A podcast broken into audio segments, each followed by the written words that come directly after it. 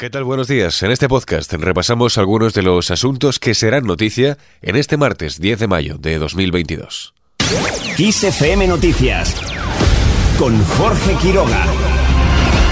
El gobierno hará público este martes el informe sobre el espionaje de los móviles de los ministros. Según fuentes del Ejecutivo, se informará del trabajo realizado por el Centro Criptológico Nacional sobre los terminales de los ministros que tuvieron que entregar los móviles para su análisis hace poco más de una semana. Además, Pedro Sánchez se reúne hoy con su gabinete por primera vez desde que la directora del CNI, Paz Esteban, reconociera en el Congreso que el centro había espiado al presidente catalán Pere Aragonés.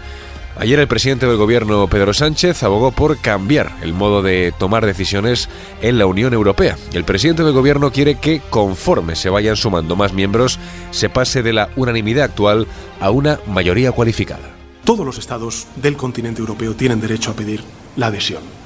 Pero lo que tenemos que hacer es profundizar en nuestra integración. Modificar, por ejemplo, el proceso de toma de decisiones para que nos permita seguir avanzando en una unión con más de 30 Estados miembros, sin que la necesidad de la unanimidad, que es imposible, suponga un bloqueo, como por desgracia estamos viendo a la hora de aprobar un nuevo paquete de sanciones a Rusia. Hay que optar decididamente por la mayoría cualificada y por tanto tenemos que ser coherentes. Sánchez realizó estas declaraciones el mismo día en el que el presidente de Francia, Emmanuel Macron, propuso la creación de una comunidad política europea como un espacio de cooperación en distintos ámbitos en el que puedan, dijo, participar estados como Ucrania, ya que, según reconoció, su entrada en la Unión podría tardar décadas. Seguimos con otras cuestiones. España y Portugal trabajan para aprobar normas que limiten el precio del gas. Tras el visto bueno provisional de Bruselas, los ejecutivos de España y Portugal profundizarán hoy en los detalles para aprobar cuanto antes las normas nacionales que les permitirán limitar el elevado precio del gas en el mercado ibérico. La Comisión Europea ha precisado este lunes que todavía no ha tomado ninguna decisión al respecto sobre los casos de España y Portugal para lograr abaratar la factura. Un portavoz del Ejecutivo Comunitario se limitó a decir que siguen en contacto con las autoridades de ambos países para diseñar la medida. Por otro lado, Álvarez se reunirá hoy con su homólogo marroquí para avanzar en la hoja de ruta pactada con Rabat. El ministro de Exteriores mantendrá un encuentro bilateral con Nasser Burita antes de participar en la reunión de la coalición global contra el Daesh que se celebra en Marrakech. En ella se abordará la propuesta española de centrar en la frontera sur los esfuerzos para derrotar el terrorismo. En el día de ayer, el ministro de Exteriores se mostró satisfecho del ritmo al que avanza la hoja de ruta con Marruecos. Todo va avanzando a su ritmo. Seguirán seguirán teniendo lugar los distintos grupos de trabajo. Algunos de estos grupos hacía muchos años que no se reunían, dos años y medio para el grupo migratorio, el grupo de delimitación de espacios marítimos 15 años y por lo tanto ese mecanismo se irá poniendo en práctica, pero sí, estoy satisfecho del ritmo con el que se están desarrollando el trabajo y la coordinación de esos grupos. Álvarez recordó que la conexión marítima y aérea entre los dos países se ha normalizado totalmente y la semana pasada hubo ya sendas reuniones de preparación de la operación Paso del Estrecho.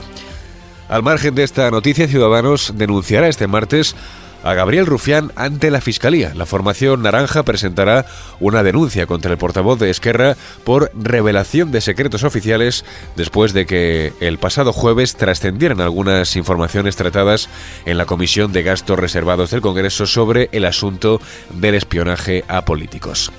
En otro orden de cosas, Alfonso Rueda pronuncia este martes su discurso de investidura en el Parlamento gallego. Lo hará en la primera jornada de debate, tras el cual dará el relevo a Alberto Núñez Feijó, primero en la presidencia de la Junta y después al frente del PP de Galicia. Vamos ahora con otras cuestiones. El teléfono 024 de prevención del suicidio ya está disponible. La ministra de Sanidad, Carolina Darias, anunció ayer este servicio que será gratuito, confidencial y accesible para personas con discapacidad.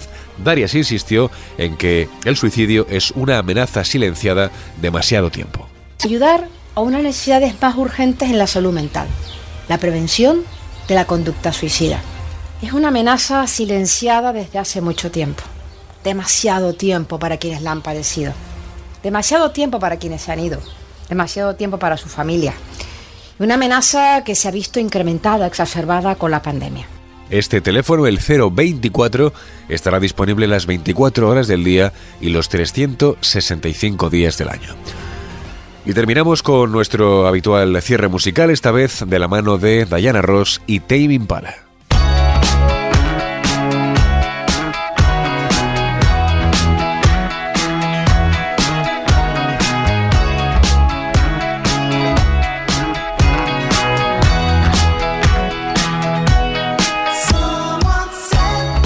El artista de Detroit y la formación australiana colaborarán en la banda sonora de la próxima película de Minions. Diana Ross y Tame Impala aparecieron en algunos carteles que se colocaron en Londres este pasado fin de semana junto con una pequeña ilustración de un personaje de Minion que sugiere que es probable que sea un adelanto de la próxima banda sonora de la película Minions The Rise of Gru, la probable colaboración llegó a los tabloides británicos el otoño pasado cuando Diana Ross estaba preparando su primer álbum en 15 años y si bien la canción no llegó al corte final, un representante de Ross le dijo al diario The Sun en ese momento que le encantaba la reinvención y la fusión de géneros. Estaba muy emocionada de trabajar con Tame Impala y extasiada con la canción.